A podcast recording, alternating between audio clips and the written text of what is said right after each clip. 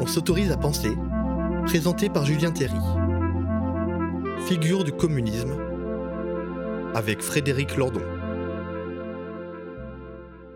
Bonjour Frédéric Lordon. Bonjour. Merci beaucoup d'être avec nous aux médias pour parler de ton dernier livre, tout récent, qui s'appelle Figure du communisme, euh, qui est un livre un peu différent, me semble-t-il, de euh, ceux que tu as livrés euh, à de nombreuses reprises, qui étaient très souvent centrés soit sur la philosophie, philosophie politique, soit sur l'économie. Mmh. ce livre-là part de toute une série, évidemment, de considérations philosophico-politiques et économiques, mais il est tourné très directement vers l'action euh, à tel point que j'ai eu l'impression un peu, parfois en te lisant, euh, de lire un que faire. Hein.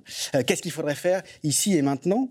Et quand il ne trompe pas, ce, titre Figure du communisme renvoie précisément à cette action, à l'ici et au maintenant de ce qu'il faudrait faire, pour montrer à quel point, c'est la grande thèse de ton livre, le communisme, ce sont plein de figures désirables, qui sont politiquement possibles parce qu'elles sont désirables. Alors moi, qui étais convaincu que le communisme, c'était la grisaille, tout le monde habillé pareil, euh, des tickets de rationnement, qu'est-ce que, que, que tu avances dans ce livre euh, pour essayer de nous faire croire que le communisme serait quelque chose de désirable aujourd'hui?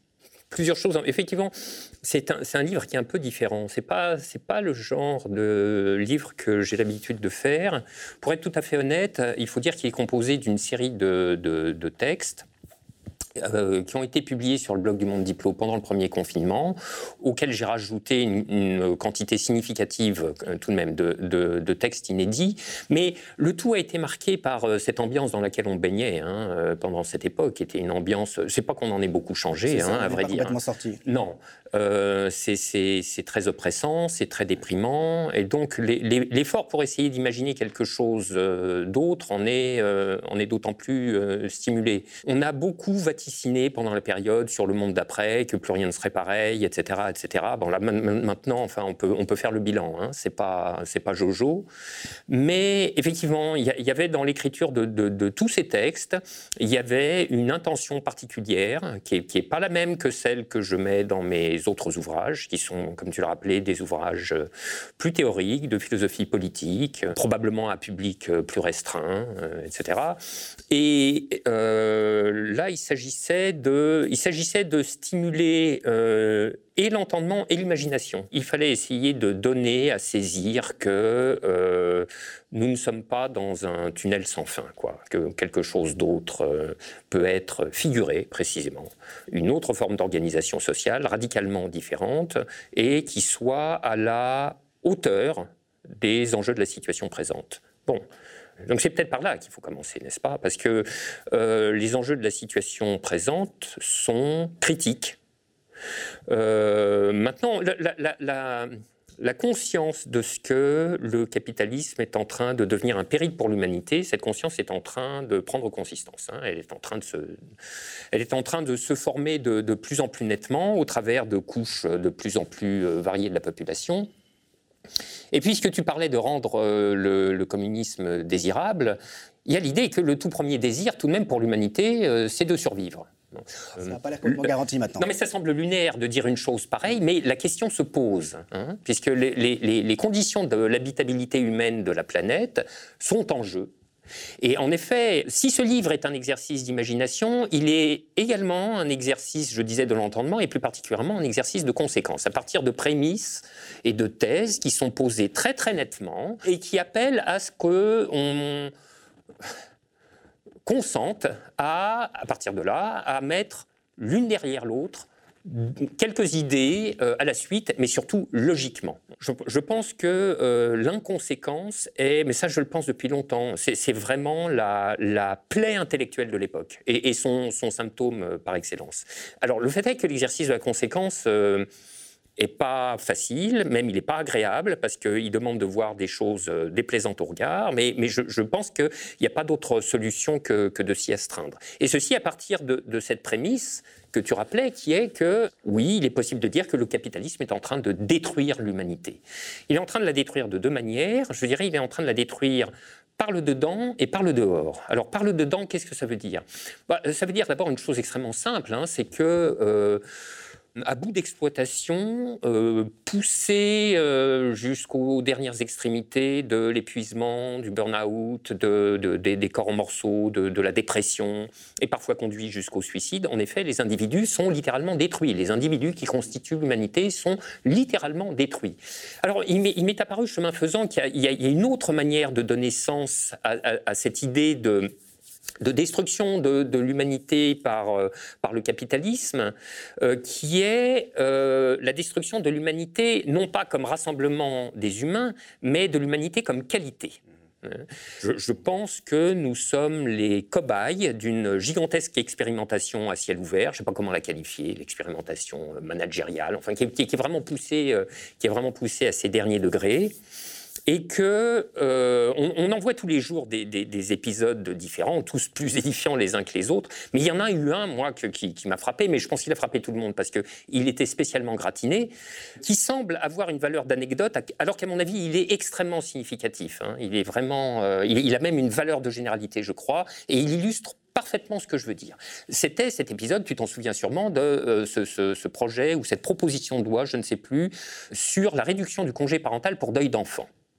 Voilà. c'est un grand, grand, moment du macronisme et de l'humanité macronienne. Hein. À l'occasion de, cet épisode, euh, enfin, qu'on ne trouve pas les mots pour le qualifier, n'est-ce pas? Il y avait eu un dessin dans le Canard enchaîné où on voyait Muriel Pénicaud qui portait ce projet et qui s'adressait, je ne sais si c'est à Édouard Philippe ou à Macron, et qui justifiait la chose en disant Bah oui, euh, en même temps, euh, si le gosse est mort, il n'y a plus besoin de s'en occuper. Alors, évidemment, c'était un dessin. Moi, ce qui m'a frappé et terrifié, c'est que j'ai trouvé que cette phrase était incroyablement plausible. Elle n'a pas été prononcée réellement, hein, mais elle est plausible. Ça renvoie à la reproduction de la force de travail Oui, c'est ça. La, euh, des prolétaires. Et, exactement, c'est exactement ça.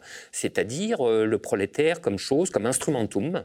Euh, donc, comme le disent et les mots de la théorie économique, facteur travail, et les mots du management, ressources humaines. Donc, des choses destinées à entrer dans un, dans un processus de, production avec bon, quelques petits à côté. Il y a une famille, il y a des gosses, machin, etc.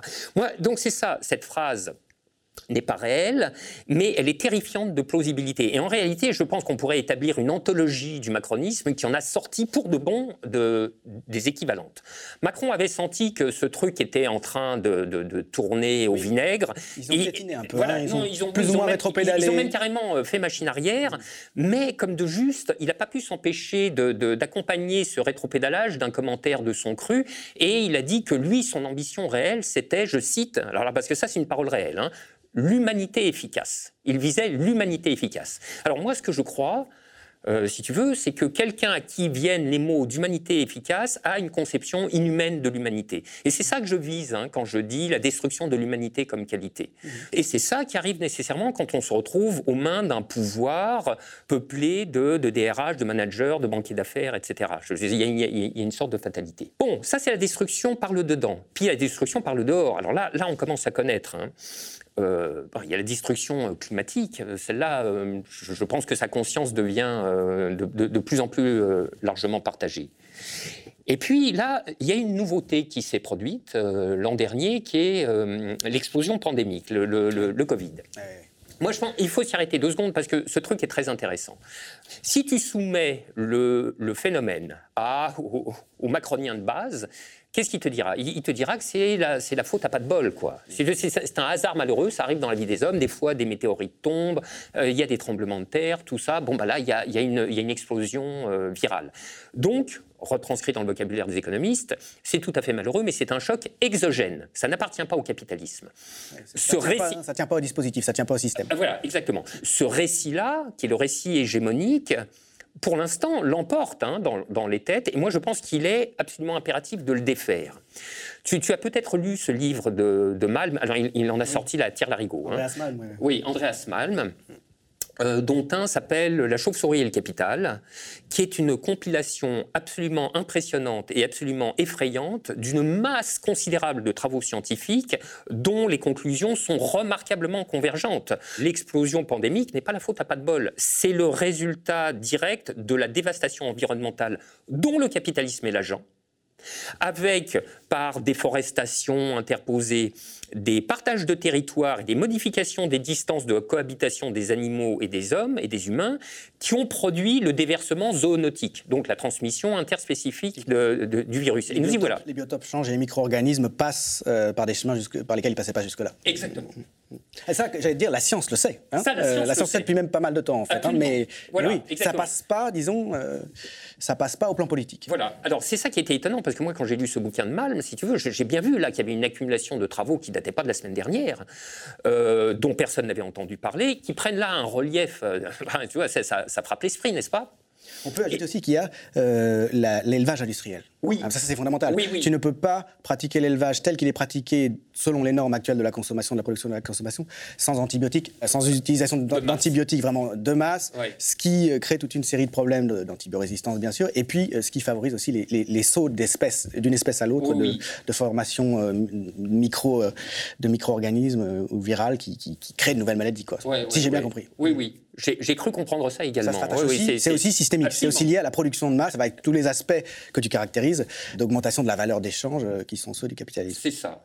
Il faut toujours se méfier avec, euh, tu sais, les pronostics de c'est inédit, machin, etc. Mais je me demande quand même si nous n'avons pas un événement qui est lié au fait qu'une crise du capitalisme, c'est-à-dire du capitalisme comme système, comme, euh, comme, comme, type de fonctionnement, etc. Nous avons, je me demande si pour la première fois nous n'avons pas à faire face à une crise du capitalisme qui ne prend pas en premier lieu une forme proprement économique. C'est pour ça d'ailleurs que, les connexions ne se font pas euh, dans, la conscience commune. Ce n'est pas une crise qui vient du dehors du capitalisme, c'est une crise du capitalisme dont le capitalisme est l'agent causal, qui est à rapporter directement au fonctionnement du capitalisme, mais qui ne s'exprime pas en première instance dans l'ordre des phénomènes économiques, qui évidemment ne, a, aussitôt un impact dans, dans, dans, les fonctionnements de l'économie. C'est y a... l'idée de capitalocène et non pas d'anthropocène. Ce C'est pas n'importe quel homme, celui qui, euh, qui crée une crise extérieure au système, enfin qui, qui euh, engage tous les éléments et tout l'environnement. C'est l'homme capitaliste. Exactement. Et ça, alors effectivement, c'est un point que, que Andreas Malm, dans un ouvrage antérieur, avait, avait soutenu et qui, à mon avis, est est extrêmement pertinent parce que bon, c'était un progrès hein, de dire l'anthropocène, de dire euh, bon voilà, c'est l'activité, c'est l'activité humaine qui, qui, est responsable, machin, etc. C'est pas des énormes cycles, de, je sais pas, thérèse géologique, je sais pas quoi, hein. mais c'était un peu court. Euh, c'était un peu court parce que l'anthropocène, l'homme, quoi, l'homme, euh, je sais pas, l'homme africain, l'homme aborigène, non, l'homme capitaliste. C'est donc donc capitalocène à cet égard, se soumet à une discipline lexicale dont, on aura sans doute à, reparcourir les, contraintes, des contraintes salvatrices, hein, qui est de, nommer correctement, euh, de nommer correctement les choses. Parce que ça implique de la conséquence. Et tu dis dans ton livre à un moment donné, le langage oblige. Oui. C'est-à-dire que si on est dans une logique conséquente, hein, qui, qui, se méfie avant tout et qui essaie d'éviter avant tout l'inconséquence, employer les bons mots, bons mots pardon, ça oblige. Je pense qu'une fois qu'on a dit certaines choses, qu'on a posé certains énoncés, on ne peut plus dire absolument n'importe quoi. Effectivement, on est forcé à suivre un certain cours. Euh, on est forcé à suivre un certain cours de pensée. Ceci dit, cette crise euh, générale, ce que tu dis là, à savoir, il semble que ce soit proprement inouï ce qui est en train de se passer, euh, au sens où, voilà, le capitalisme est en train de provoquer des catastrophes qui ne sont pas stricto sensu économiques, mais qui sont absolument générales le fait que depuis une quarantaine d'années, ait une, accélération complètement inouïe de toute une série de processus et une dégradation à une vitesse absolument euh, inconnue, ça c'est quelque chose qui est repéré, euh, qui est répété beaucoup euh, par quelqu'un comme Latour, par, disons, l'écologie dans son ensemble, une pensée écologique qui prend de plus en plus de place sur la scène publique et qui pourtant arrive à ne jamais parler sérieusement de capitalisme. Ouais, c'est quelque chose qui me... Et même euh, éviter le conflit, enfin qui dit... Oui, euh, oui, c'est quelque chose qui m'impressionne énormément. Parce que si on prend au sérieux ce diagnostic, euh, le capitalisme est en train, menace de détruire l'humanité. Alors en effet, il doit, il doit s'en suivre une ou deux choses un peu sérieuses. La question c'est, je, vais le dire en termes incroyablement atténués et, et euphémisés, si effectivement la situation est celle dont nous parlons, alors il faut une correction de trajectoire, on va dire, extraordinairement brutale et surtout extraordinairement urgente et rapide. J'ai le souvenir, mais je pense que tu l'as aussi, d'avoir vu il y a quelques, il a, pas si longtemps, hein, c'est une du monde où on avait sorti la titraille en police 60. Hein. C'est-à-dire qu'on multiplie les appels et les appels, euh, les appels bien fondés avec des, des, milliers de chercheurs, des centaines de people, euh, etc. Et à la une du monde, ça se traduit en caractères gros comme ça où il y a marqué bientôt il sera trop tard. Bientôt, il sera trop tard. Bon, Qu'est-ce que ça signifie? Ça signifie qu'il est temps de se sortir les mains de dessous les fesses pour faire quelque chose. Alors pour faire quelque chose qui soit dirigé vers la vraie cause. Et alors en effet, ce, que tu dis est, d'autant plus impressionnant que Bruno Latour est quelqu'un qui, euh, dont, tout l'effort intellectuel est tendu vers une pensée de euh, la cohabitation des êtres, humains et animaux, humains et non humains, etc. C'est-à-dire que finalement, il pose une habitude de pensée qui rend d'autant plus sensible au désastre climatique. N'est-ce pas? Et ceci sans jamais que le capitalisme ne soit mis en question. Sans, alors, mais c'est tout à fait. Euh, je ne sais pas, c'est tout à fait euh, impressionnant. Je ne comprends pas. Je comprends pas comment on peut euh, parcourir. l'épistémé, du cadre, du cadre d'appréhension de, des choses et pas sur un plan politique. Quoi. ça n'empêche pas, ça pas de tirer les conséquences politiques. c'est ça. Mais, mais, par exemple, tu vois, je, l'ai entendu puis il a sorti un nouveau livre, donc je, je l'ai lu, j'ai entendu ses interventions, etc. Il a une théorie des confinements qui est très, qui est, très marrante, je trouve, qui est, très intéressant. Il dit, on parle du confinement dans les appartements, mais il y en a un autre. On ne s'aperçoit pas qu'en réalité, on, il y a une deuxième enceinte de confinement, mais celle-là vertueuse, qu'on appelle le confinement dans la zone critique. C'est cette couche de, je ne sais pas si c'est la troposphère, C'est ce qui permet la vie. C'est ça, exactement. C'est-à-dire, c'est cette couche à l'intérieur de laquelle il y a le ciel oxygéné qui, qui qui, permet la vie. C'est la condition. Alors, Voilà. Alors moi, je trouve ça, je trouve ça sympa, cette théorie des, confinements euh, multiples. Sauf que, me semble-t-il, il en oublie un. Il ne faut pas s'arrêter en, si bon chemin. C'est-à-dire, euh, et, et c'est pas le moins important. Hein. Entre le confinement dans les appartements et le confinement dans la zone critique, il y a un, un troisième confinement intermédiaire qui est le confinement dans le capitalisme. Et celui-là, on aurait plutôt intérêt à s'y intéresser parce qu'il est lourd de conséquences. Tu vois, le confinement dans le capitalisme, c'est celui qui nous contraint au confinement pourri dans les appartements, et c'est celui qui menace le confinement vital dans la zone critique. Donc, à mon, avis, ça serait bien que la question finisse, finisse par être posée.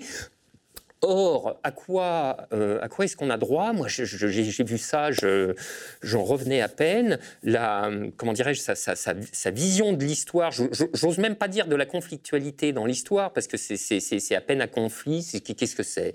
C'est indifférence, un désaccord, je sais pas quoi. En tout cas, il se tient entre, non plus euh, les capitalistes et le prolétariat, etc. Tout ça, c'est des vieilles lunes, mais entre les extracteurs et les ravaudeurs. Voilà la nouvelle scène de l'histoire campée par cette pensée. C'est le face-à-face entre les extracteurs et les ravaudeurs. Les extracteurs, on comprend bien, hein, c'est total, le pétrole, les terres rares, les minerais, tout ça. Et les ravaudeurs, bah, les ravaudeurs, euh, c'est mémé le soir à la veillée, quoi, hein, avec son dé à coudre et qui reprise euh, les chaussettes ou euh, on met des pièces sur les pantalons troués aux genoux des gosses, euh, etc.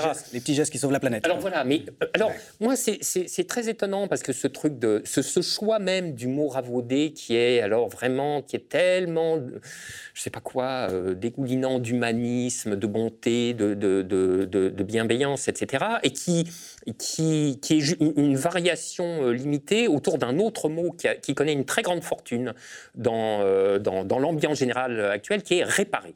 Hein. Ce que je trouve toujours très frappant, c'est le degré d'ignorance des choix de pensée et des options politiques qu'entraînent certains choix de mots, certains choix lexicaux.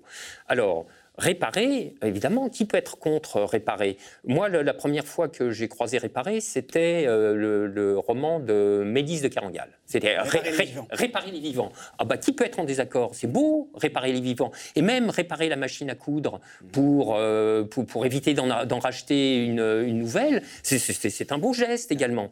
Le problème, si tu veux, c'est que réparer euh, ne peut pas s'appliquer uniformément à tous les objets de, de, de, toutes les tailles. je, vais te donner un exemple. Il n'y a pas si longtemps, je suis tombé sur euh, une, émission économique de France Culture dont le titre était réparer la mondialisation. Ah, tu vois, réparer les vivants, réparer la machine à coudre, réparer la mondialisation. Sous-entendu, euh, la mondialisation, tu vois, par ellipse, c'était la mondialisation économique néolibérale. Soit l'ensemble des structures qui ont été installées depuis trois ou quatre décennies et qui ont opéré une bascule du rapport de force entre le capital et le travail entièrement favorable au capital, qui peut alors déchaîner absolument euh, toutes ses envies. Et donc c'est ça qu'il faudrait réparer. Ma question, c'est ne faudrait-il pas plutôt bazarder? C'est voilà, c'est ça, hein, je pense, la, formulation du problème. Parce qu'il y a l'idée euh, derrière que euh, ce qu'il y a de bien que nous ayons, on le doit au capitalisme, à la mondialisation, etc. Euh, c'est-à-dire que ce qui est désirable, en définitive, euh, ça nous provient de, de, cette, de, ce système de production d'ensemble qui nous a donné accès à des biens extrêmement sophistiqués, extrêmement satisfaisants à toute une série d'égards. Mais aussi, si on pense à la médecine, bah, il y a quand même une accumulation et une division du travail telle j'ai lâché le mot division du travail parce que mm. c'est absolument central dans ce, que tu, dans ce que tu proposes, dans ce sur quoi tu réfléchis.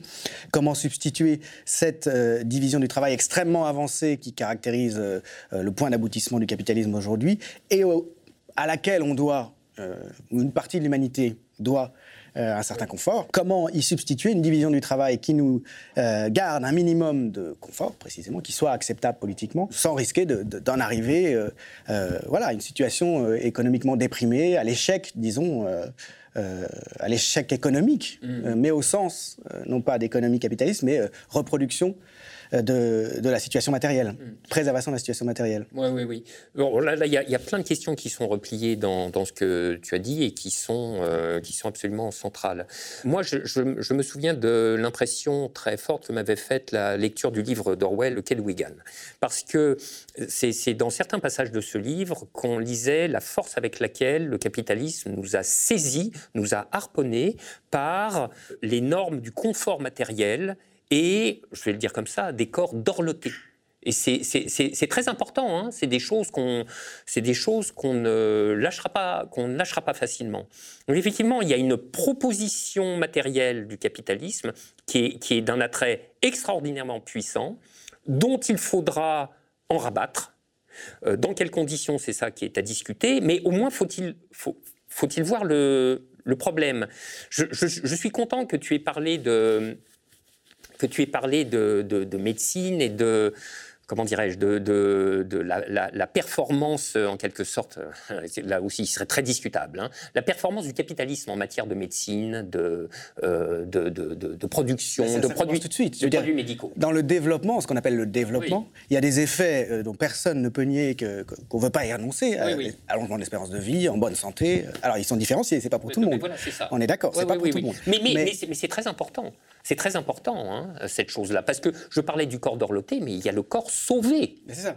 Je veux dire, donc, euh, le capitalisme vient et il nous attrape par les enjeux de la vie et de la mort. Alors évidemment, il n'attrape pas tout le monde pareil. Après, c'est une promesse, comme tu dis, c'est une promesse très très différenciée. Mais moi, il, il se trouve que je, euh, c'est peut-être totalement euh, ringard, mais je, je, regarde la télé. Et à la télé, il y a des séries médicales. C'est c'est passionnant les séries médicales à la télé. C'est un genre qui est apparu dans un moment très particulier. Hein. C'est dans les années 90. Je pense que la première, ça devait être Urgence.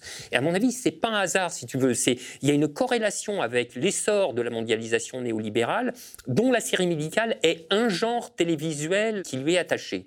Et puis alors, ça n'a pas cessé depuis. Alors, évidemment, c'est toujours la même chose. C'est des séries où la dépolitisation règne, mais au dernier degré. Si tu veux, as la performance héroïque des médecins, et puis là-dessus, tu as euh, ah, les embarras existentiels. Alors, je l'aime, euh, euh, il m'aime pas, elle m'aime pas, oh, on s'est séparés, c'est bien triste la vie, c'est difficile, tout ça. Ah, mais vite, je vais sauver le, gamin qui arrive aux urgences. Bon. Il n'y a jamais le prix de l'assurance pour accéder à ces services. Jamais on ne parle de ça. Ni les gens qui n'y ont pas accès. Non, non, mais exactement. Hein. Pendant très longtemps, plus exactement. Maintenant, ça commence à venir, un petit peu, on dit, ah, lui, il va coûter cher ah mais non, il faut le soigner quand même. Mais si tu veux, c'est un alibi, c'est expédié comme ça. Mais mon point est le suivant.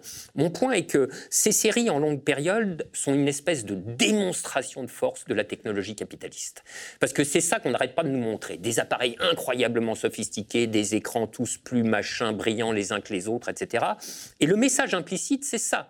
Le capitalisme comme force comme force d'innovation technologique vous sauve. Mmh. C'est à ça c'est-à-dire au capitalisme que, vous devrez, euh, que vous devrez la survie. Alors, ce qu'on ne nous dit pas, c'est que le capitalisme nous empoisonne, il nous cancérise, il nous coronavirus, euh, il nous euh, caniculise, etc. etc. Hein. Lorsqu'on a dit le capitalisme menace de détruire l'humanité, il faut bien voir que là, on est rendu à un point de bifurcation. C'est-à-dire, il y a d'un côté ceux qui pensent que on va s'en tirer à l'intérieur du capitalisme et depuis le capitalisme, et il y a ceux qui pensent que non, et dont je fais partie, et qui pensent que, au point où on en est, on ne s'en tirera plus autrement que du dehors du capitalisme, par le dehors du capitalisme et par son renversement. C'est une manière de réactualiser une, une, formule qui a eu son temps, hein, n'est-ce pas, dans les années 50 et 60, puisque euh, c'était la formule d'un groupe éponyme qui avait été fondé par Castoriadis et Claude Lefort. Tu vois de quoi je veux parler Il s'agissait de socialisme ou barbarie. C'était ça les termes du choix. Et c'est une formule, je crois, qui est empruntée à, Rosa Luxembourg. Et ben, la, réadaptation euh, contemporaine, c'est. Toi, tu disais le communisme ou la mort. Mais je crois que c'est exactement ça. De l'humanité. hein, de l'humanité. Ben, c'est le communisme ou le désastre. Donc là, c'est vraiment. C'est un, un point de bifurcation, là. Parce que la question, c'est celle de savoir si, en effet, il est possible ou non d'amener le capitalisme à une rectification de trajectoire, à une correction de trajectoire qui soit à la hauteur des, enjeux de, la situation qu'il a, lui-même créée. Moi, ma réponse est non. Et l'argument est, le suivant. Face à des politiques environnementales qui seraient suffisamment sérieuses, qui taperaient suffisamment fort, de deux choses l'une où le capitalisme estime que sa logique fondamentale est préservée, ou il estime que sa logique est menacée. Bon. Si sa logique est préservée, c'est qu'en fait les politiques environnementales ne tapent pas du tout comme il faudrait, et donc rien n'est modifié. Si sa logique est menacée, ce sera l'affrontement à outrance. Donc je reprends. Si la logique fondamentale du capitalisme est préservée, en réalité, que se passe-t-il? Ça veut dire que la contradiction centrale, la contradiction névralgique entre d'une part le monde fini et d'autre part le processus indéfini de, l'accumulation du capital et de la croissance, cette contradiction fondamentale est reconduite en son principe, à l'identique. Donc rien n'est changé finalement. Alors, on voit bien que c'est ça, c'est ça qu'on essaye de nous imposer, avec toute une série de, de, de, discours euh, secondaires à base d'économie circulaire, de compensation carbone, etc., mais dont il faut absolument dire que ce n'est pas de ce côté que se trouve la solution. Je veux dire, ce sont des atténuateurs de second ordre. Alors, sur la compensation carbone, il y a une agitation à grand spectacle qui est, qui est absolument incroyable et qui donne lieu à de basses manœuvres, parce que c'est une affaire de diable et de détail. Hein, euh, cette histoire de compensation carbone. Du reste, le, capital a très très bien compris ça. Il y avait il n'y a pas longtemps euh, un article de Martine Orange qui était vraiment euh, excellemment fait sur le sujet, où elle disait, en gros, les capitalistes ont fait complètement pivoter leur axe stratégique. C'est-à-dire, d'abord, ils se sont battus sur le front du déni. Mais non, il n'y a pas de changement climatique. De même que, mais non, fumer n'est pas, pas du tout cancérigène, c'est pas du tout mauvais pour la santé, etc., etc. Là, de plus en plus, ils ont compris que ce combat-là n'était plus tenable. Donc, ils ont déserté ce front-là et ils ont pivoté en disant oui, ça c'est vrai. Hein, il y a un problème, il y a un problème avec le changement climatique, on en est conscient, on s'occupe de tout. Laissez-nous faire. Durabilité. Exactement. Et, si tu veux, il y a un effort de lobbying sous les écrans radars où tous les représentants du capital sont en train de pénétrer les lieux institutionnels où se déterminent les détails, qui sont en réalité l'essentiel. Donc, tous les mécanismes de la compensation carbone, c'est-à-dire, c'est vraiment des trucs euh, qui semblent de corne-cul, mais qui sont absolument décisifs. C'est des affaires de taxinomie, de certification, de normes, etc. Ils sont en train, exactement, ils seront en train de mettre la main sur la normalisation, et tu te doutes que c'est pour, euh, pour l'envoyer dans un sens qui n'aurait pas totalement euh, défavorable au reste. Tant qu'on se focalise sur le problème du CO2, on ne pense pas au reste. C'est-à-dire, on, est en train de se dire, tu vois, toute la, COP 21, machin, tout ça, c'est euh, 1,5 degré, 2 degrés, les émissions de carbone, le budget de carbone, machin, etc. Mais attends, il y, a tout le reste. Il y a des destructions de la faune, de la flore, de la biodiversité, tel le glyphosate, les néonicotinoïdes, l'épuisement des sols, l'empoisonnement par les, substances à la con, etc. Euh, etc. C'est un enfumage euh, vraiment de grande qualité qui est en train de se mettre en place et qui est parti pour nous faire, pour nous faire perdre une décennie, deux décennies, etc. Moi, je reviens à ma titraille du monde. Bientôt, il sera trop tard. Euh, bon, donc, euh, je veux dire, nous n'avons plus le temps d'essayer les solutions d'enfumage. Et alors, si la logique du capitalisme est réellement menacée, c'est-à-dire si, vraiment il y a des politiques environnementales qui, euh, qui le brident, etc., si se, si se présente un programme politique porté par une personnalité, etc., qui affiche la couleur en cette matière, Bon, moi, je dis que ce sera la guerre outrance. Euh, voilà. Euh, le Chili, quoi. Le Chili, Exactement. Le Chili. Mais, mais, ça, c'est l'un des enseignements les plus clairs de l'histoire. Quand le capital estime que ses intérêts essentiels sont menacés, il n'a plus aucune limite dans le choix des moyens pour assurer ce qu'il considère être sa, ouvrez les guillemets, plein de paires de guillemets, sa légitime défense. Et c'est une affaire qui remonte à loin hein, dans l'histoire. Je veux dire, alors au début, ça s'est noué autour de la question sociale à proprement parler, c'est-à-dire de la lutte des classes. 1848, la Commune. Et puis, plus récemment, le Chili, euh, en 1970-1973. Eh bien, moi, je pense que c'est quelque chose, quelque chose du même genre qui, qui, réapparaîtrait parce que dérouter l'humanité de son cours vers le désastre, c'est imposer au capitalisme de renoncer à ce qui lui est essentiel, à savoir le processus de la croissance indéfinie. Et de, demander au capitalisme de renoncer à la croissance, c'est comme demander à un cercle de s'aménager des coins. C'est une contradiction dans les termes. Le capitalisme a besoin d'une croissance dans des volumes effrayants parce qu'il a besoin de profits dans des volumes effrayants, parce qu'il a besoin de rémunérer des masses d'épargne financiarisée qui croissent dans des volumes effrayants, etc. etc. C'est une logique d'ensemble. Je veux dire, il n'y a pas de changement par appartement. C'est la cohérence du tout qu'il faut défaire. Et moi, ce que je voudrais, ben, ça, ça, fait partie, ça, fait, ça fait partie des choses qui rentrent, tu vois, dans le grand chantier intellectuel euh, qui vise à penser... Euh, l'après-capitalisme, c'est-à-dire nommément le, communisme, je, je rêverais d'un livre qui serait consacré à la gueule que ça pourrait avoir les institutions de la santé dans un régime communiste. Je dis les institutions de la santé et pas seulement les institutions médicales, hein, n'est-ce pas? Parce que c'est pas seulement les institutions du soin. Encore une fois, c'est très important parce que si on ne se concentre que sur les institutions du soin, on occulte totalement ce qui nécessite qu'il y ait du soin, c'est-à-dire ce qui esquinte les individus. On en revient à, Mélisse de Kerangal. C'est très beau de s'intéresser à la réparation des vivants, mais il faudrait s'intéresser aussi à ce qu'il y ait des mantibules. Hein? Parce que réparer les vivants, c'est on les prend démantibulés. Alors bon, c'est un accident de voiture, mais quand c'est quelqu'un qui s'est jeté euh, de la fenêtre par, euh, par désespoir salarial, etc., c'est ça aussi, on le répare et euh, la résilience néolibérale. on le remet dans la production. Et, on, le, remet dans la production.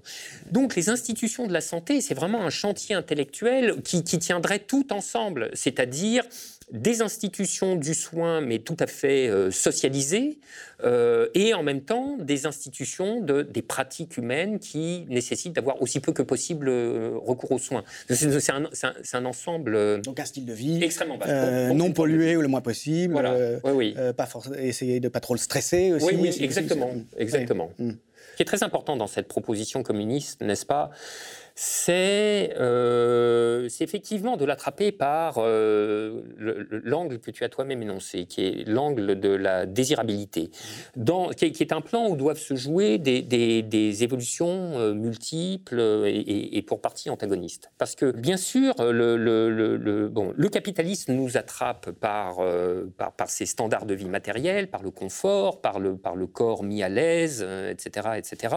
Mais en même temps, comment dire, il est, bien certain que c'est ce qui suit logiquement de la position euh, le, capitalisme détruit l'humanité par le dehors, c'est-à-dire par la, démolition environnementale, euh, le, climat, les épidémies, etc. il, est absolument certain que le rythme de la production des objets, donc le rythme de leur consommation, n'est absolument plus soutenable. Donc il va falloir en rabattre en cette matière. On ne peut pas vouloir euh, la fin du monde caniculaire et pandémique et euh, l'iPhone 15. C'est pas possible. ça, ne, il y a, une contradiction dans les termes dans une proposition de cette nature qui serait, euh, qui, serait entièrement fallacieuse. tu sais qu'il y a toute une thématique de droite. Là, ce sont les limites. La revue limite. Absolument. Il ne faut pas franchir les limites. Mais, je ne dis pas que c'est nécessairement réactionnaire. oui, hein, mais, mais, ceci, ce constat, il est, on ne peut pas, on peut pas le, refuser. Non. Non, il faut en tirer les conséquences alors. exactement. Et puis lui donner une suite sous une forme politique d'une certaine sorte et, pas d'une autre. Mais ça, je, pense que c'est très très important. Pour l'heure, tu, vois bien, des, discours comme celui-ci sont presque garantis euh, d'être presque assurés d'être inaudibles. Bon, rendez-vous dans 20 ans quand on, on, aura pris 2 degrés, quand on en sera à la troisième pandémie, euh, la dernière tournant plus ou moins à la peste, etc., ça, commencera à produire euh, des, des, connexions, euh, des, connexions cérébrales. il y aura des masses de gens précarisés ou dans la misère, la criminalité qui augmente, l'électricité hors de prix. Etc. Exactement. À ce moment-là, on, on, pourra mieux faire entendre, mais un discours qu'il faut commencer à poser dès maintenant, parce que c'est un travail intellectuel, idéologique, et politique de très très longue période. À ce moment-là, on pourra commencer à faire entendre que nous devons consentir à des renoncements matériels et à des renoncements matériels d'ampleur. En réalité, euh, les gens s'accrochent à la marchandise parce qu'elle a des vertus euh, compensatoires. C'est ce qui rachète d'une existence de merde dans le travail. Donc la, seule solution, enfin, la, solution compensatoire la plus accessible, c'est la consommation. Une, reconstruction générale de la forme de vie euh, réorganise totalement les contraintes d'un côté, les bénéfices de l'autre. etc., euh, etc. Et ça, tu le proposes en partant d'un certain nombre de principes. C'est-à-dire que ton mouvement, c'est de dire, voilà, c'est plus tenable, c'est clair, ça va mal tourner, euh, c'est certain, et il faudrait euh, être prêt, disons, au moment où ça va mal tourner, si on n'arrive pas à changer de bifurcation avant, à avoir les principes en tête et même quelques conséquences à tirer tout de suite. Et tu en reviens finalement à une anthropologie politique. J'aime beaucoup le début de ton livre où tu dis, jusqu'ici c'était la préhistoire. On va bientôt rentrer dans l'histoire l'histoire d'une humanité euh, qui va s'affranchir de, cette folie et qui va être obligée d'en revenir à un minimum indispensable, qui va être obligé de le définir en commun. Mm. Et alors tu dis, euh, voilà, euh, l'un des éléments minimaux, ce serait la garantie économique à vie pour chacun. Et tu repars de Frio et de ses propositions, de ce point de vue-là. Ce, ce, thème de la préhistoire et de l'histoire de l'humanité, de l'humanité qui n'a pas encore fait complètement son entrée dans l'histoire, c'est un thème marxiste. Hein. Euh, alors, Il y a un côté scatologique, enfin en tout cas, l'histoire linéaire qui arrive quelque part. Voilà, alors on pourrait, mais, je, mais je, je, ne vais pas céder à la tentation, hein. on, on, pourrait suivre la pente de la glose. C'est étonnant cette phrase euh, cette phrase de Marx, qui en effet sa dimension euh, eschatologique, c'est-à-dire qui, renvoie à un, télos, à, un, achèvement de l'histoire. Donc on entre dans l'histoire d'une manière qui clôt l'histoire. Donc il y, a, quelque chose euh, au minimum d'un paradoxe, peut-être d'une contradiction là-dedans, mais c'est pas très grave en réalité.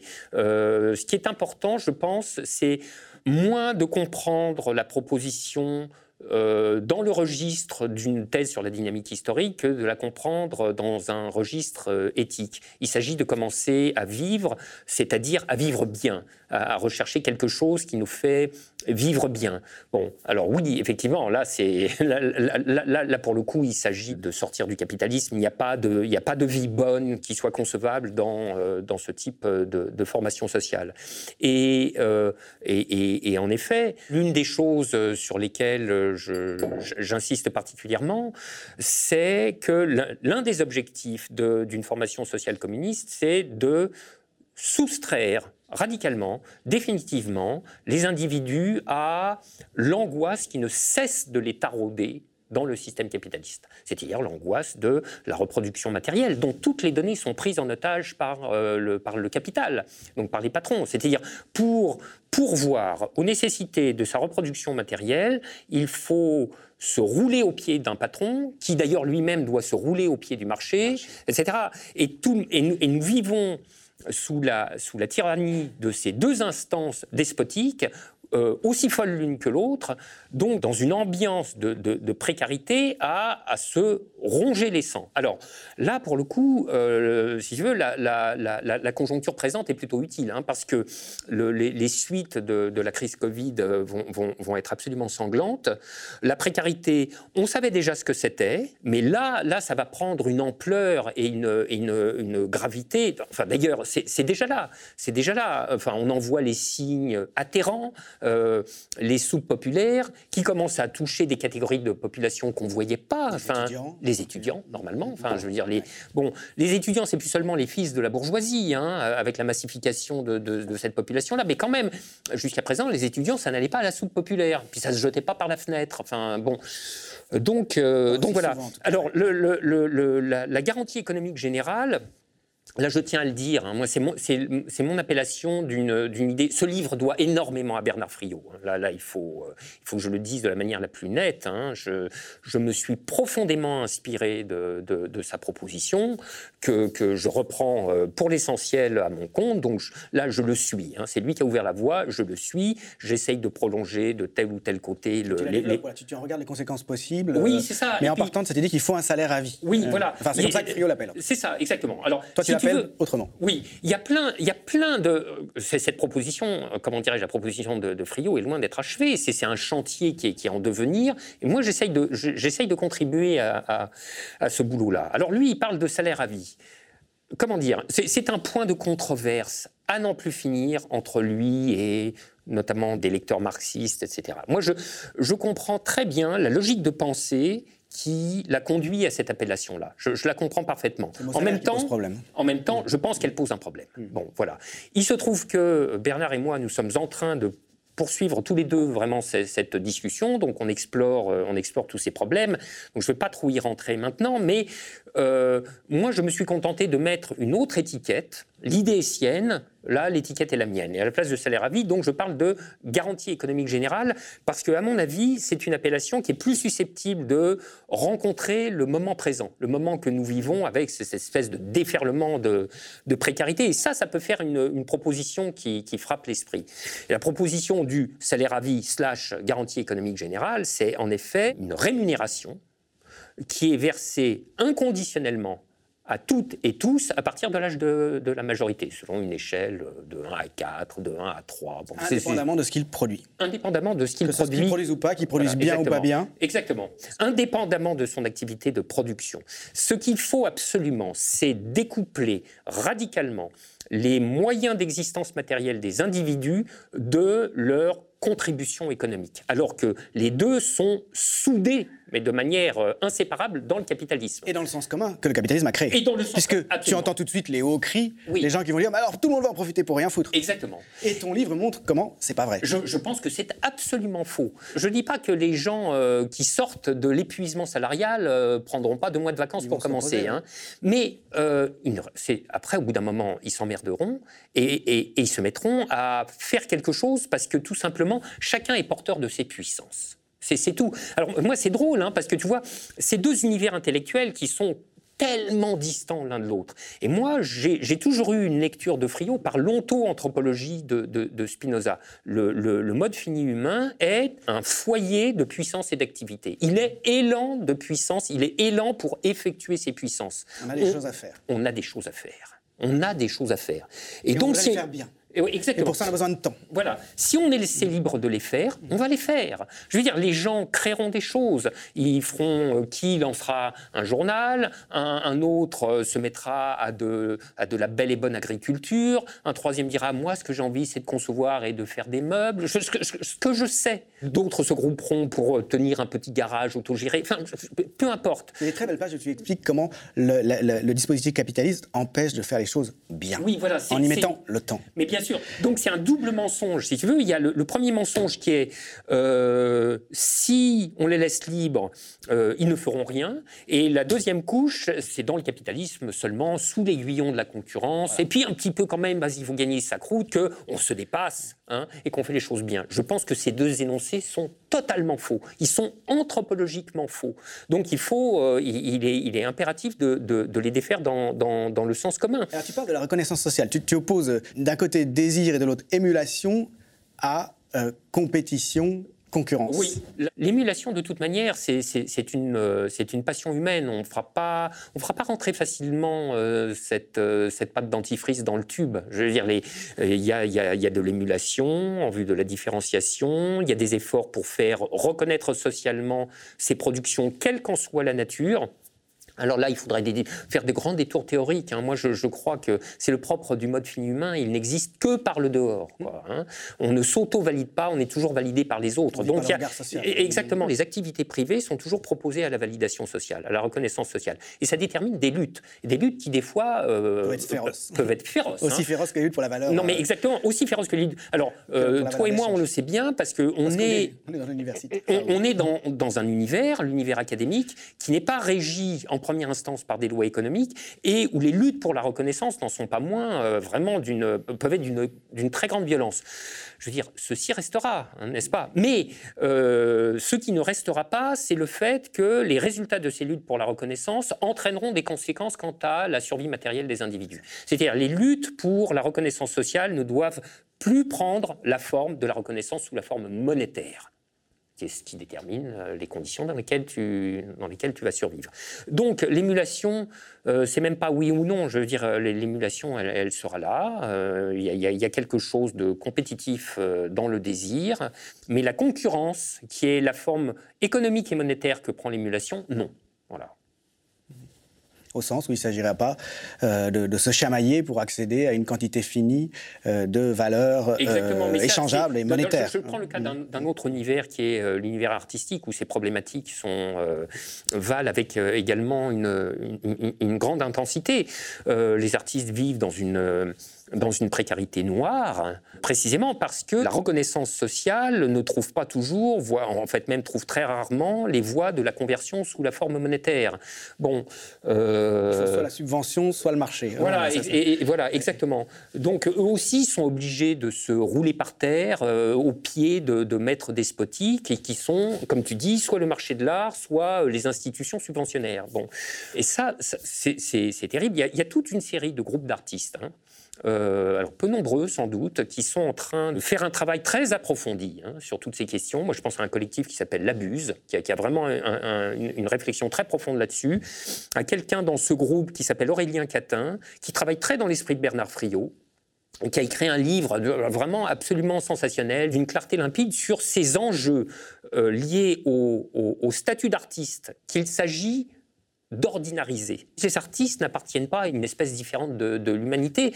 Ce, pourquoi Aurélien Catin milite, à juste titre, c'est pour la reconnaissance de l'artiste en travailleur il fait du travail, il a une activité. À ce titre, d'ailleurs, il est éligible, mais en réalité, comme tout le monde, au salaire à vie, alias la garantie économique générale. Et c'est dans ces conditions qu'on travaille bien. Je veux dire, il y a un mythe, il y a un mythe bourgeois qui est un mythe capitaliste de l'artiste qui vit la vie de bohème. C'est la, la, misère, mais enchantée sous l'espèce de, la vie de bohème.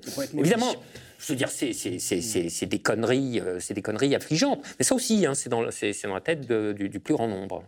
Et c'est un bon exemple, je trouve, de la façon dont, si tu t'abstiens euh, parce que c'est à trop long terme, évidemment, euh, de parler de la nécessité d'un changement anthropologique en profondeur, c'est-à-dire une manière d'être un homme hein, qui, s'opposerait à ce que la manière d'être un homme a été jusqu'ici, c'est-à-dire hobbesienne, comme on dit, l'homme est un loup pour l'homme, on est travaillé par des passions négatives, et il y a des logiques de prédation qui font que de toute façon, voilà, les gens ne feront rien euh, si on les y contraint pas, et si on ne les empêche pas, en plus de s'entretuer ou de mmh. s'entrevoler, ils le feront pas. Bon, toute cette anthropologie, disons, négative de l'homme, hein, euh, qui a derrière notre sens commun. Euh, formaté en réalité par, le capitalisme.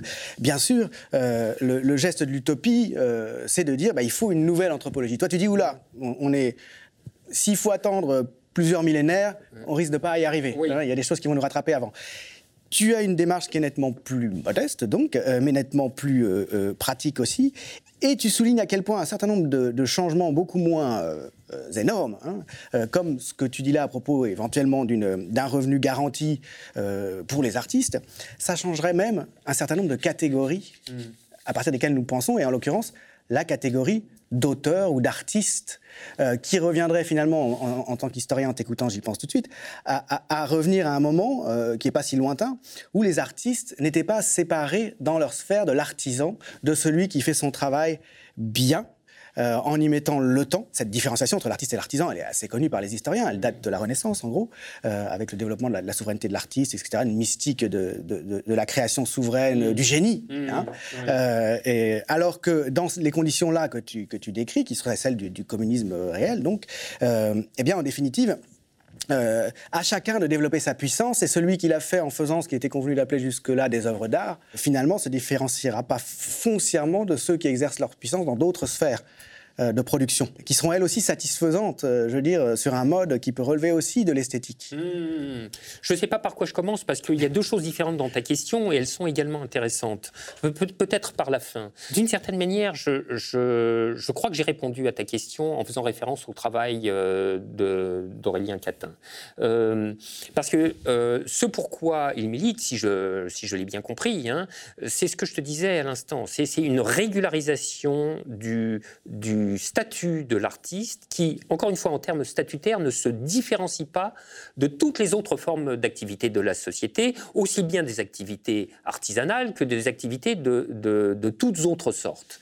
Et que cette indifférenciation du statut, du statut, hein, c'est ça le point important, du statut de l'artiste, elle s'effectue sous la catégorie du salaire à vie, du travailleur général et donc de la garantie, de la garantie économique générale. Évidemment, ça ne veut pas dire qu'il ne reste que, que, les, les, autres différenciations, c'est-à-dire les différenciations substantielles en nature et en contenu des activités, ne soient pas maintenues. Et en particulier, moi je crois, en tout cas moi j'aurais tendance à la maintenir, la différenciation de euh, nature entre l'activité à proprement parler artistique et l'activité à proprement parler euh, artisanale. Mais je situe moi le plan de l'ordinarisation ou de la dé extraordinarisations dans le registre de, la qualification du statut plus que dans celui de la nature des activités. Et précisément, c'est bien ça le but du, salaire à vie ou de la garantie économique générale. C'est de laisser.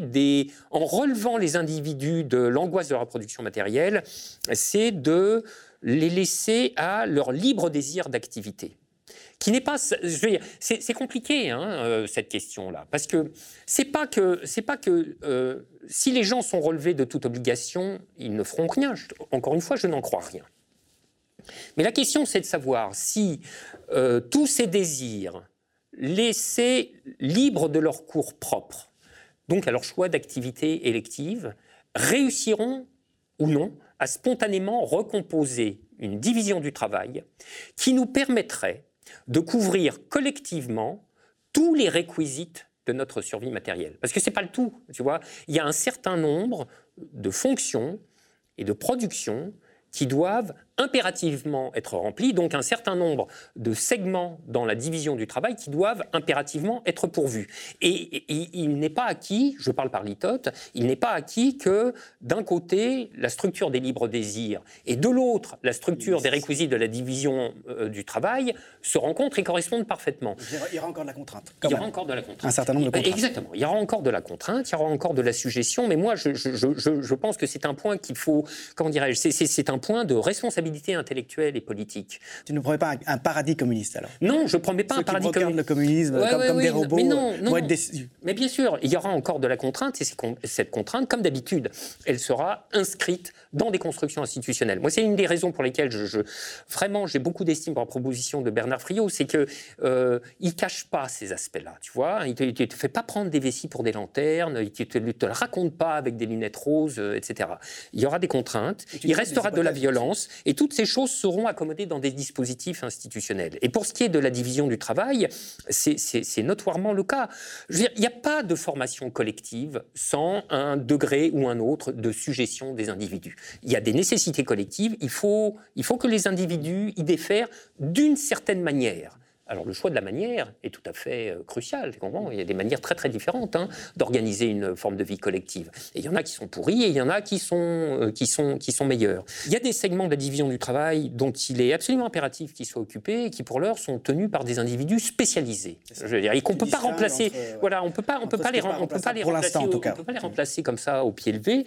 Donc moi je pense que dans, la, dans, le, dans le tableau général des suggestions de la formation collective communiste, il y a que ces individus-là, au moins pour une période transitoire, ils devront rester là où ils sont. Je veux dire, s'il y a une suggestion spéciale, il y a un dédommagement spécial par la collectivité.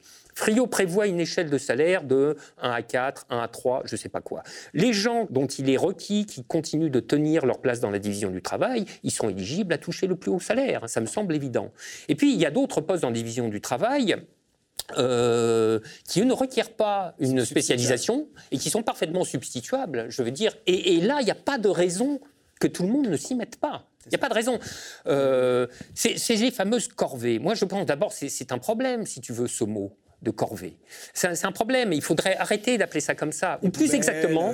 le ménage. Voilà, je veux dire, tenir les caisses, machin, euh, décharger les palettes, euh, tu vois, faire les approvisionnements, etc. En, réalité, tu vois, le, le comment dirais-je, le sens d'une activité et la dénomination qu'elle appelle varie avec le contexte de rapports sociaux où elle s'inscrit. Dans le contexte du, capitalisme d'entreprise privée sous, euh, sous conduite actionnariale, oui, c'est des corvées.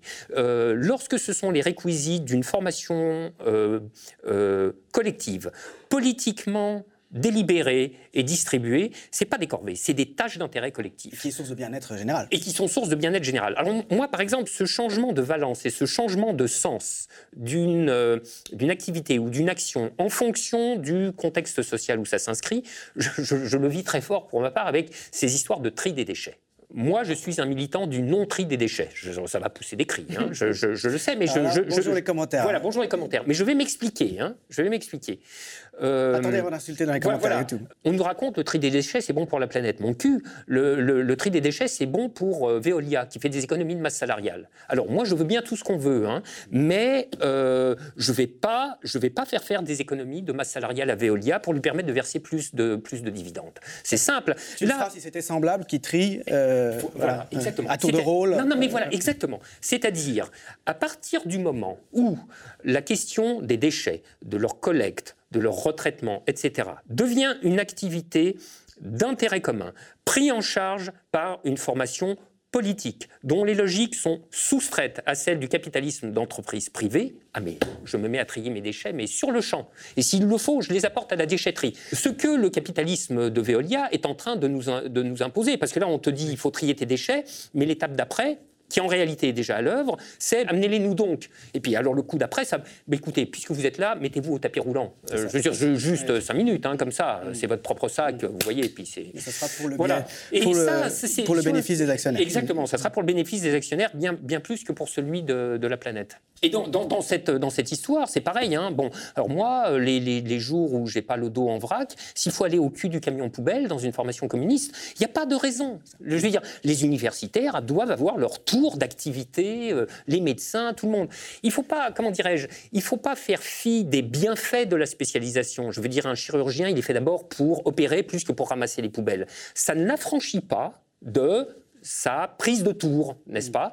Mais on ne va pas lui dire qu'il va faire un mi-temps de poubelle, quoi. Je veux dire, il est plus utile à opérer. Cette réflexion sur le communisme, euh, je n'en suis pas du tout l'initiateur. La revitalisation de l'idée communiste, elle a, euh, elle a plus d'une dizaine d'années, elle doit beaucoup à à la persévérance, et il faudrait le dire dans ses propres termes conceptuels, à la fidélité d'Alain Badiou euh, à l'idée communiste.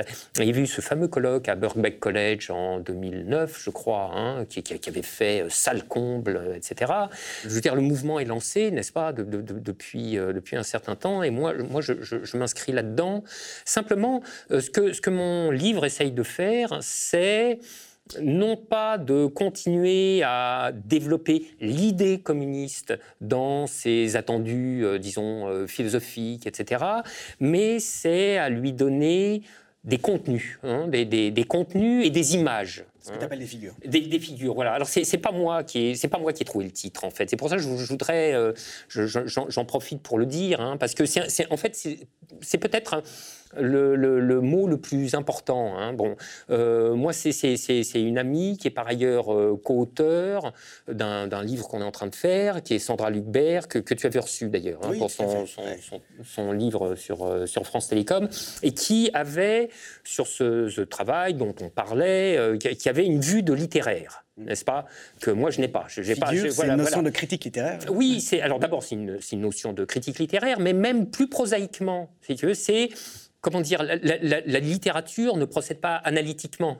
en tout cas dans, son plan propre. Ça ne veut pas dire qu'elle ne se nourrit pas d'analyse, mais elle ne procède pas directement par, euh, les voies euh, de l'analytique, elle procède par imagisation ou imaginarisation. Donc c'est l'idée de, de, produire des images avec donc des figures, avec leur pouvoir de synthèse immédiate, n'est-ce pas, et de déclenchement de quelque chose, d'enchaînement de pensées, etc. C'est une, idée qui est, qui est, très importante, et, et c'est pour ça que euh, le, le, mot de figure lui est venu, et j'ai trouvé tout de suite très très bon. C'est ça. Il faut maintenant plus de philosophie du communisme, enfin aussi encore, après tout, c'est très très bien, hein, mais aussi des figures, euh, des figures du communisme.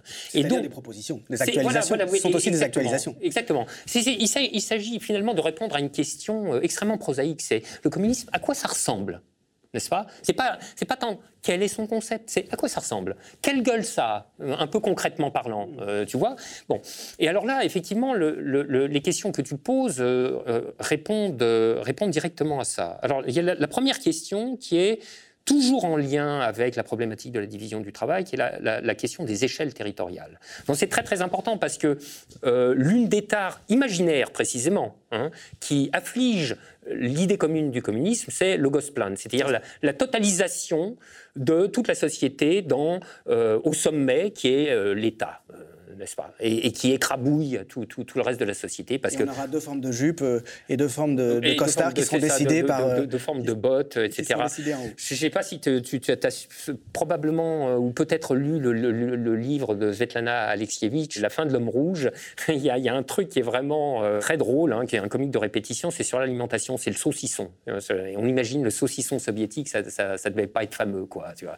Donc le saucisson revient encore et encore. C'est le, le saucisson du Gosplan. Quoi. Ton livre essaie de nous montrer que c'est pas, pas ça le programme. Voilà, justement, justement, non. Ce qui est très important dans cette affaire, c'est de tenir toutes les échelles territoriales toutes, c'est-à-dire aussi bien les plus locales que l'échelle globale. Les, je veux dire, il y a eu un mouvement de réaction euh, de longue période, post-anti-stalinien, anti-soviétique, etc., qui est de dire non, tout par l'échelle globale, merci, on, a déjà donné, on a vu ce que ça faisait, on n'en veut plus. On se réfugie dans le localisme. On se réfugie dans, on se réfugie dans, le, dans le localisme. les expériences de ZAD, etc. Et voilà, exactement. Alors, c'est là qu'il y a une discussion un tout petit peu délicate hein, là-dessus, parce que moi, autant, si tu veux, je, je suis euh, admiratif des personnes qui se sont engagées dans les expériences de ZAD, qui s'y sont euh, souvent engagés euh, corps et âme et qui ont euh, payé de leur personne.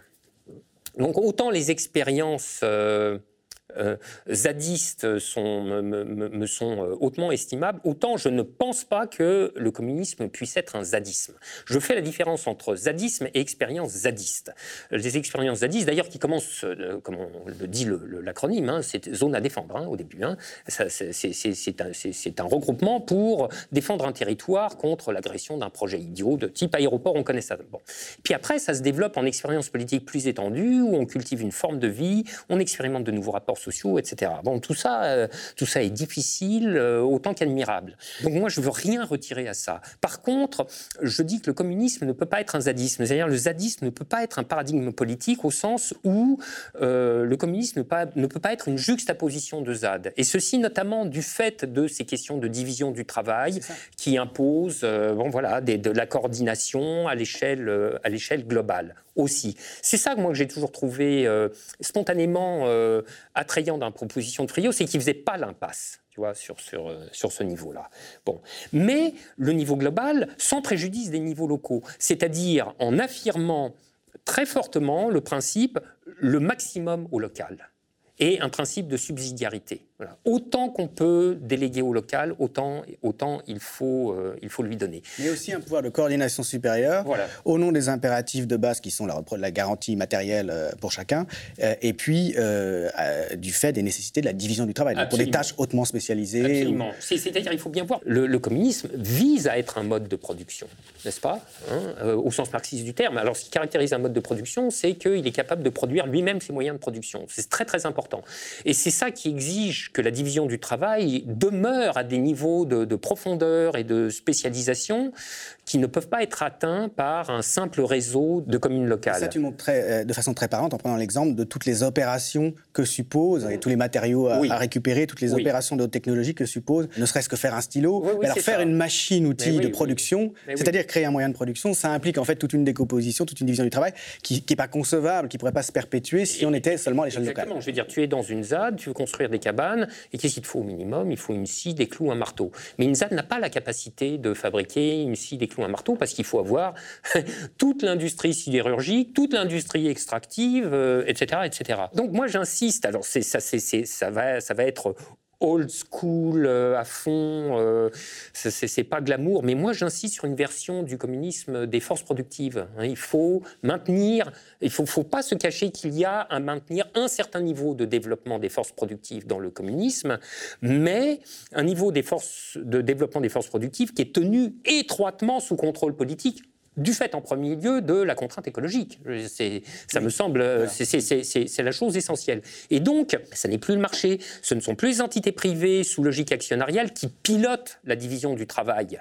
Et, c'est un processus politique qui s'inscrit dans un système institutionnel particulier qui est ce que Friot appelle le système des caisses économiques, qui euh, subventionne les projets d'investissement qui sont portés par euh, des collectifs, des collectifs privés, mais, mais, des collectifs privés euh, euh, débarrassés de la propriété financière, débarrassés de la logique actionnariale. L'objectif n'est plus de créer de la, valeur d'échange supérieure, enfin de la plus-value euh, en termes de valeur d'échange. Exactement, c'est-à-dire des collectifs qui se constituent autour de ce que Friot appelle la propriété d'usage des moyens de production, nous étant débarrassés de la propriété lucrative, c'est-à-dire la propriété financière qui appelle rémunération sous forme de dividendes, de taux d'intérêt. Puisque chacun aura de toute façon sa garantie économique. Exactement, exactement. Les, les, les, les, gens peuvent s'adonner à une euh, libre activité de proposition de projets variés, de faire ceci, de faire cela, et soumettre ça à une caisse d'investissement au niveau territorial adéquat, sachant que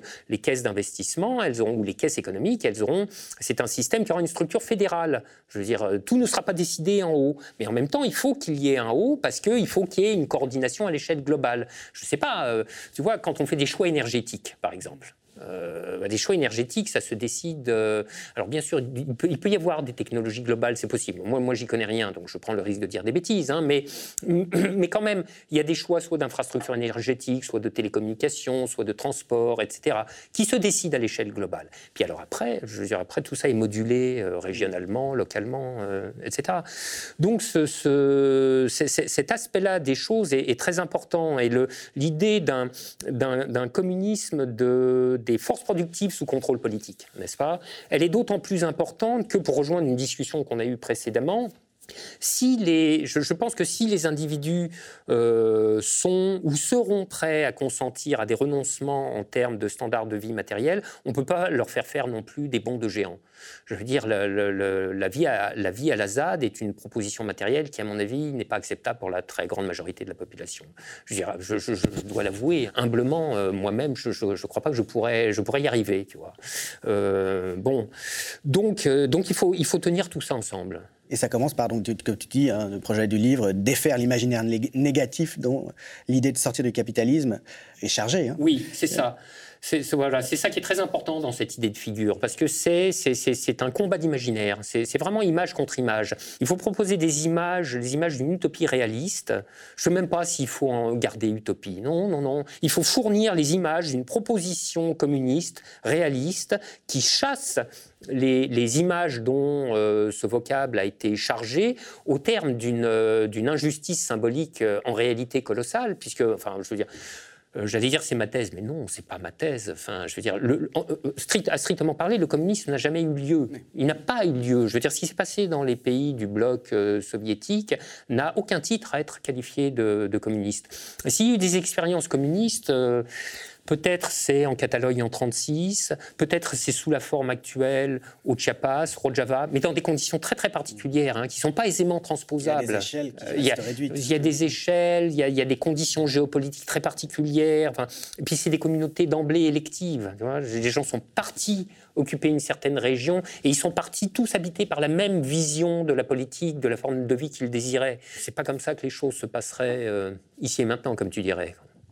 Peut-être pour, euh, euh, pour finir, quand tu, quand tu disais, ben, voilà, moi, pas, je me sens pas capable, j'ai pas forcément envie de vivre comme on vit à la ZAD, en tout cas dans une forme de, euh, de sobriété maximale, radicale, voilà, qui n'est pas forcément désirable pour tout le monde. ça me fait penser à ce que tu dis à un moment de ton livre en termes de, de raisonnement sur le développement historique. Tu dis, le capitalisme nous a laissé quand même un certain nombre de choses. Par exemple, bah, cette division du travail portée à l'extrême. Une forme aussi, même si tu ne le dis pas exactement comme ça, d'accumulation qui est toujours là, malgré tout. Et tu dis maintenant, il est temps de lui dire au revoir et merci.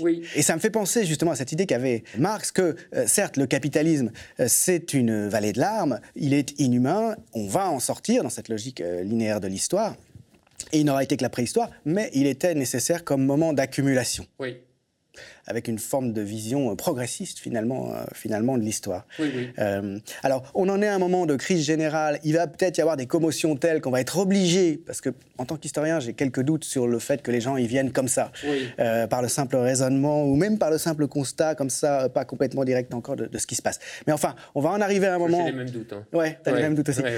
on va en arriver sans doute à un moment. Espérons que ce ne sera pas au prix de, trop lourdes hécatombes où l'idée va s'imposer qu'il faut faire autrement hein, en termes systémiques. Mais il y a quand même derrière nous euh, plein de choses euh, dont certaines euh, sont là comme, j'allais dire, capitales, en tout cas, comme expérience et comme accumulation dont on part. Absolument. C'est très important. C'est très, très important. Je parlais des renoncements matériels que la population a la capacité de soutenir et de ceux qu'elle ne pourrait pas soutenir. C'est pas la fin des économistes, hein, la sortie du capitalisme. Parce que le communisme, c'est une formation politique qui, qui, comme toutes les formations collectives, a en vue, mais en la soumettant à une logique proprement politique, et non pas à une logique de marché, a en vue les données de la reproduction matérielle collective, n'est-ce pas? Et ça, ça c'est aussi génériquement qu'on puisse l'exprimer, c'est ça la définition de l'économie. C'est pas, pas l'économie dont, on, l'économie dont on ne sort pas. Exactement. C'est pas l'économie rejetée comme Voilà, c'est ça. Par, euh, économie ne veut pas dire économie capitaliste. Hein. Économie, c'est une pensée de l'organisation ou de la configuration des rapports sociaux sous lesquels s'organise la reproduction matérielle collective. À ce titre, d'ailleurs, euh, il y a une économie euh, primitive ou une économie sauvage dont euh, des anthropologues aussi renommés que Marshall Salins ont donné des analyses extrêmement pénétrantes. Mais les économistes ont réussi à transformer leur science en théologie en faisant croire que l'économie néoclassique ah et néolibérale était la seule économie et d'ailleurs la seule science. En oui, au, surplus. Mais alors là, ça, ça serait, ça serait un autre débat. Là, il ne faut pas me pousser là-dedans parce qu'il suffit de mettre, de, mettre 50 centimes dans le jukebox. Bon. Non, mais tu la différence entre l'économie comme reproduction matérielle toute société a à assumer. C'est ça. Euh, Mais ce que je veux dire, c'est qu'il y, aura un besoin de pensée économique de euh, la forme d'organisation matérielle, en quoi consistera en partie une formation communiste. Et ceci d'autant plus que moi, je, pense que les, périls mortels de la révolution, c'est euh, la pénurie, l'inflation et le marché noir. Si tu veux, là, s'il y a ça, s'il y a ça, les gens ne suivent plus. Et ils se disent, écoutez, c'était bien gentil, là, votre affaire hein, de communisme, mais si c'est ça, euh, nous, on, eh ben, on, reveut le capitalisme. Il y, a, il y, a un truc au moins qu'il faut accorder au, capitalisme, hein, c'est, alors évidemment avec des variations à chaque fois, mais c'est sa capacité logistique. Euh, il y, a des fois ça merde, mais quand même dans l'ensemble, sur les approvisionnements, euh, il, est OK. Quoi. Euh, et ça, c'est vraiment, je pense que c'est vraiment très très important. Donc cette histoire du, maintien du, niveau des forces productives, du, de, de, de la fourniture garantie d'un certain nombre de prestations et de biens matériels que la collectivité euh, établira comme absolument indispensable et sur laquelle le défaut est impensable. Impensable, hein, euh, répond exactement à, cette pensée de, Marx que tu évoques, dont on trouve une trace dans euh, euh, l'idéologie allemande, je crois, où Marx et Engels insistent particulièrement là-dessus en disant, effectivement, il, fallait en passer par le capitalisme comme moment de développement des forces productives, parce que si c'est juste pour socialiser la pénurie, ça sera, disent-ils, retomber dans la même vieille gadoue. Exactement. C'est exactement ça. Je veux dire, un communisme qui ne penserait pas son organisation matérielle et qui se laisserait et qui nous laisserait retomber dans la même vieille gadoue serait condamné. Voilà. Donc c'est des choses c'est des choses auxquelles il faut penser très soigneusement. Je ne veux pas dire qu'on va avoir euh, le, plan d'ensemble, euh, tout armé, etc. Mais euh, d'abord, on ne sait jamais, l'histoire peut nous surprendre, des trucs peuvent survenir sans crier gare. Comme toi, je pense que ça ne sera pas une transition en douceur, parce que d'une manière générale, ce n'est pas la manière dont l'histoire progresse. Donc, il faut réfléchir à tous ces chantiers qui sont encore tous à moitié ouverts. Il y en a un dont on n'a pas parlé, c'est quelle place laisse-t-on au marché et à la monnaie. Euh, voilà, moi, je, défends dans ce livre l'idée qu'il encore fera pousser des hauts cris, etc., à certains marxistes orthodoxes, qu'il euh, faut conserver une place, mais aussi réduite que possible, avec encore du marché et encore de la monnaie. Donc mais c'est des questions à réfléchir. Le chantier est immense. Bon, ce livre n'en est qu'une contribution. Merci beaucoup, euh, Frédéric Lordon, d'être venu nous présenter ces figures non seulement nécessaire, mais, et c'est le plus important politiquement, désirable, euh, et pas seulement parce que notre survie est désirable, même si c'est le point de départ, ces figures désirables du communisme. Ben, merci à toi. Le média est indépendant des puissances financières et n'existe que grâce à vos dons. Soutenez-nous sur lemediatv.fr. Et pour ne rien rater de nos contenus, abonnez-vous à nos podcasts.